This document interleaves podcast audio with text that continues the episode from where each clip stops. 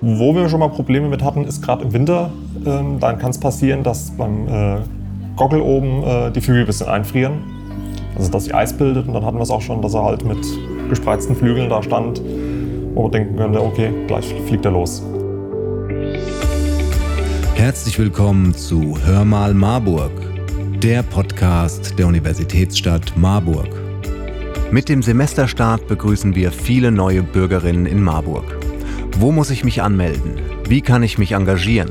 Kräht da wirklich ein Hahn am Rathaus? Mit Oberbürgermeister Thomas Spieß haben wir über die Anlaufstellen für Neubürger und digitale Angebote der Stadt gesprochen. Jannika Maré von der Freiwilligenagentur Marburg-Biedenkopf gibt uns einen Einblick in die vielfältigen ehrenamtlichen Angebote der Stadt. Dieter Otto, Hausmeister im Rathaus am Marktplatz, plaudert am Ende der Folge aus dem Nähkästchen. Doch jetzt starten wir erstmal mit Oberbürgermeister Thomas Spieß. Viel Spaß mit dieser Folge. Ja, erstmal herzlich willkommen in der schönsten, nach ihrem Selbstverständnis einer der bedeutendsten, wenn auch einer der kleineren Metropolen der Welt. Universitätsstadt Marburg hat ja eine lange Tradition, dass jedes Jahr 5000 Menschen neu nach Marburg kommen und 5000 Marburg wieder verlassen. Das ist schade, dass sie wieder gehen, aber es ist wunderbar, dass neue junge Menschen kommen, die machen diese kleine, sehr schöne, ein bisschen beschauliche Stadt doch außerordentlich lebendig. Wenn ich jetzt ankomme, in Marburg über den Marktplatz laufe, ist das Rathaus sehr präsent. Kann ich mich hier ummelden? Was passiert im Rathaus? Wo muss ich hin, wenn ich neu bin? Also im Rathaus sitzt der Magistrat und ähm, ansonsten hauptsächlich repräsentative Räume. Die Hauptanlaufstelle ist das Stadtbüro in der Frauenbergstraße. Aber inzwischen sind wir so weit, dass man fast alles, was man machen muss, auch digital machen kann. Da sind wir sehr stolz drauf. Und in der Corona-Zeit war das auch eine große Entlastung, dass wir schon so weit sind. Ähm, unter digital.marburg.de findet man alles, was man an Behördenkontakt online machen kann. Wir haben sogar die Ausländerbehörde so weit digitalisiert, dass auch ausländische Studierende nicht mehr viermal kommen müssen und sitzen und warten und gucken und Termine ausmachen, sondern noch einmal. Einmal muss sein, das können wir nicht ändern. Ähm, aber der Rest geht äh, digital mit der Meldebescheinigung, mit dem Bewohnerparken, Führungszeugnis, Antrag auf Mietzuschüsse und, und, und. Den Abfallkalender gibt es auch im Stadtbüro oder online. Jetzt erreichen uns auch blinde Studenten neu in Marburg. Ähm, können Sie was zum Thema Barrierefreiheit sagen? Ja, Marburg war schon vor Jahrzehnten die erste Stadt, die nur Ampeln hatte, die piepen. Äh, also die Töne von sich geben, wenn es grün wird. Da legen wir großen Wert drauf, auf äh, Barrierefreiheit. Das ist noch nicht ganz so weit, wie wir uns das vorstellen, aber ich glaube, wir sind da ziemlich gut.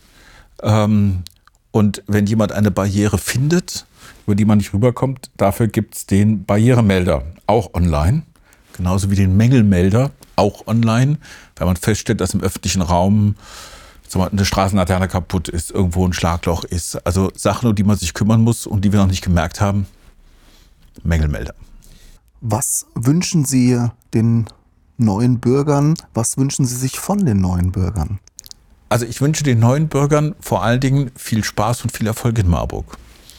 Ähm, für den Erfolg ist die Universität zuständig und da muss man sich dann auch selber drum kümmern. Für den Spaß haben wir in Marburg ein total tolles Kulturangebot, das für eine Stadt dieser Größe ihresgleichen sucht. Das ist auch ganz stark ehrenamtlich von unten entstanden. Man kann sich da an vielen Sachen auch selber einbringen und beteiligen. Zum Spaß gehört auch, dass in Marburg Engagement ganz hoch angesetzt wird und wir ganz viele Engagementformen, Aktivitäten haben, junge Leute, die sich für wichtige Themen einbringen im Bereich Klima, im Bereich Nachhaltigkeit, im Bereich Umweltschutz, ähm, eigene Projekte starten, um zum Beispiel dem Klimawandel entgegenzuwirken. Und die Stadt findet das toll, gibt dann einen Zuschuss, wenn jemand mit sowas anfängt.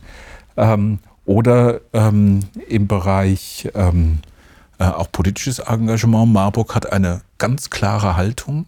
In Marburg ist Rassismus, Sexismus, Homophobie oder jede andere Form von Menschenfeindlichkeit nicht willkommen. Da haben wir eine klare Position. Dazu bringen wir siebeneinhalbtausend Menschen auf die Straße und da läuft in der ersten Reihe auch äh, die ganze Stadtpolitik von den Linken bis zur CDU mit. Da sind wir hier sauber, sortiert. In Marburg kann man sich wohlfühlen. Und wenn man das mal nicht tut, E-Mail an die Stadtverwaltung ist erfunden. Wie und wo kann ich mich engagieren? Wir haben mit Jannika Mare von der Freiwilligenagentur Marburg-Biedenkopf gesprochen. Sie gibt uns einen Einblick in die ehrenamtlichen Angebote der Stadt. Hören wir doch mal rein. Ähm, ich heiße Jannika Mare.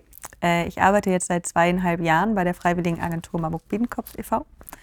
Wir sind ein gemeinnütziger Verein, den es jetzt seit 2001 in äh, Marburg gibt, also nächstes Jahr 20 Jahre Jubiläum. Also unser Kerngeschäft ist, dass wir äh, Freiwillige vermitteln, also Menschen, die sich freiwillig engagieren wollen, vermitteln wir in Organisationen. Das ist sehr vielfältig, das kann, ähm, da können Jung und Alt zu uns kommen quasi. Also wir arbeiten mit sehr vielen Organisationen zusammen und wir haben auch sehr viele Angebote. Also wir haben mittlerweile über 280 Engagementangebote auf unserer Homepage. Wir vermitteln, wir ähm, ähm, arbeiten sehr viel mit Schulen zusammen, mit ganz vielen Schulen hier im Landkreis auch. Da geht es dann von, von den LesepartInnen, also so einen Lesekreis organisieren oder mit den, mit den äh, Kindern halt lesen zusammen oder den vorlesen, ähm, über ähm, Nachhilfe natürlich auch geben oder für so, also so einzelne Patenschaften übernehmen für ähm, Kinder, die vielleicht ein bisschen Schwierigkeiten in der Schule haben, die vielleicht von den Eltern nicht so unterstützt werden können, dass man da so eine ähm, Patenschaft übernimmt und das Kind eben ein bisschen unterstützt oder auch im Nach Nachmittagsangebot da irgendwie handwerklich was mit den Kindern oder mit den SchülerInnen macht. Ähm, dann natürlich auch so im kulturellen Bereich, Waggonhallen ähm, oder auch der Weltladen Marburg. Bei dem, bei dem Projekt Unsere Stadt, unsere Uni ging es mehr um, dass sich quasi die MarburgerInnen für die ausländischen Studierenden äh, engagieren. Ähm, und da gab es ganz viele Angebote von Museumsbesuchen mit, mit den ausländischen Studierenden über Kochabende bis hin zu Fahrradtouren etc. Und bei dem Projekt Studium Hoch E geht es mehr darum, wirklich das äh, Engagement der ausländischen Studierenden oder Studierenden mit Migrationsgeschichte zu, ja, zu fördern, zu unterstützen, dass sie vielleicht sich wohler fühlen, auch in, der, in unserer Gesellschaft, in unserer Stadt und eben auch zu schauen, was gibt es überhaupt schon für Engagement und dieses eben zu fördern und zu unterstützen. Auf unserer Homepage kann man sich schon mal ein bisschen informieren vorab, wenn man da auf der, also www.freiwilligenagentur-marburg.de und wenn man da auf dieser Hauptseite ist und darunter scrollt, dann gibt es da einen Button, ich will mich engagieren. Und wenn man da drauf kommt, kommt man eben auf unsere ganzen Engagementangebote. Die sind dann themenspezifisch äh, geordnet. Da kann man sich vorab schon mal ein bisschen informieren. Es gibt auch äh, viele Engagementangebote, die nur so, sage ich mal, ein bis drei Stunden in der Woche erfordern oder vielleicht auch nur mal einen Samstag im Monat oder so. Also da gibt es ganz, das, da können wir, das können wir sehr individuell an die ähm, Personen anpassen, sage ich mal. Und gucken dann einfach, was gibt es gerade, wo es gerade bedarf darf und dann äh, würden wir die Person da eben ähm, hinvermitteln. Und wir arbeiten auch eng mit den studentischen Initiativen der äh, Universität zusammen. Und ähm, da, das ist auch, das ist auch sehr vielfältig, was also äh, die studentischen Initiativen machen. Sehr, sehr viel vom Radio, also Radio Unerhört Marburg, ähm, über ähm, Initiativen, die so in der Entwicklungszusammenarbeit äh, aktiv sind, die auch Freiwillige vermitteln in, ähm, in Länder des globalen Südens. Wir, ähm, es gibt so Marketing. Ähm, Marketingunternehmen oder Initiativen, die in dem Bereich aktiv sind.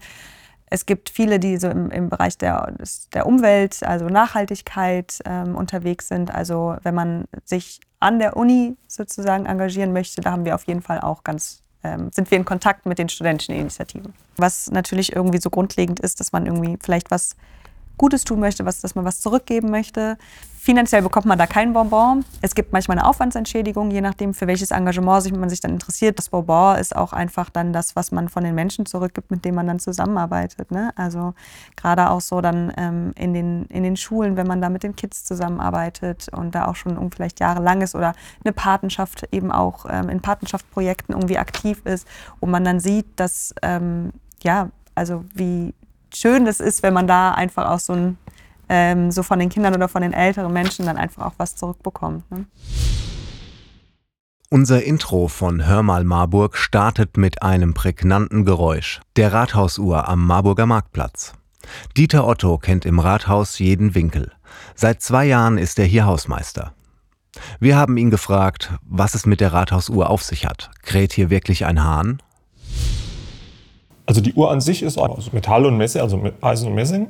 Im Großen und Ganzen kann man sie sich eigentlich vorstellen wie eine Kuckucksuhr. Alle denken ja, es kräht dort ein Hahn. Nee, es ist tatsächlich, wenn man ähm, aufs Rathaus guckt, links neben der Uhr steht ein Trompeter. Und der trompetet tatsächlich. Der gibt halt den Ton ab. passt natürlich zeitlich mit dem äh, Flügelschlag und deswegen denken halt die Leute, es ist der Hahn. Also in der Zeit, wo der Kahn mit den Flügeln schlägt, in dem Moment kommt dann der Trompetenton und das wird das halt sehr damit verbunden. Also wenn das Wetter gut ist, dann hört man den Trompeter bis hoch zum Schloss. Ist die Rathausuhr ein verlässliches Uhrwerk oder gab es da doch schon mal eine Panne oder so? Also die Uhr an sich ist eigentlich sehr zuverlässig. Wir haben natürlich, ich sag mal, wetterbedingt, da es ja aus Metall ist und so, äh, kommt es halt vor, dass sie im Sommer geht sie ein bisschen vor, dann läuft sie ein bisschen schneller. Im Winter geht sie ein bisschen nach, aber das ist, ich sag mal so, alles Vierteljahr muss man sie dann mal so eine Minute vor- bzw. nachstellen. Das war's auch schon mit Hör mal Marburg. Wir hoffen, es hat euch gefallen und freuen uns auf euer Feedback. Schreibt uns doch einfach eine Nachricht und abonniert diesen Podcast. Empfehlt ihn Freunden und Verwandten. Ihr findet uns auf www.hörmalmarburg.de oder auf allen gängigen Podcast-Plattformen. Also, wir hören uns in zwei Wochen, wenn es wieder heißt Hör mal Marburg, der Podcast der Universitätsstadt Marburg.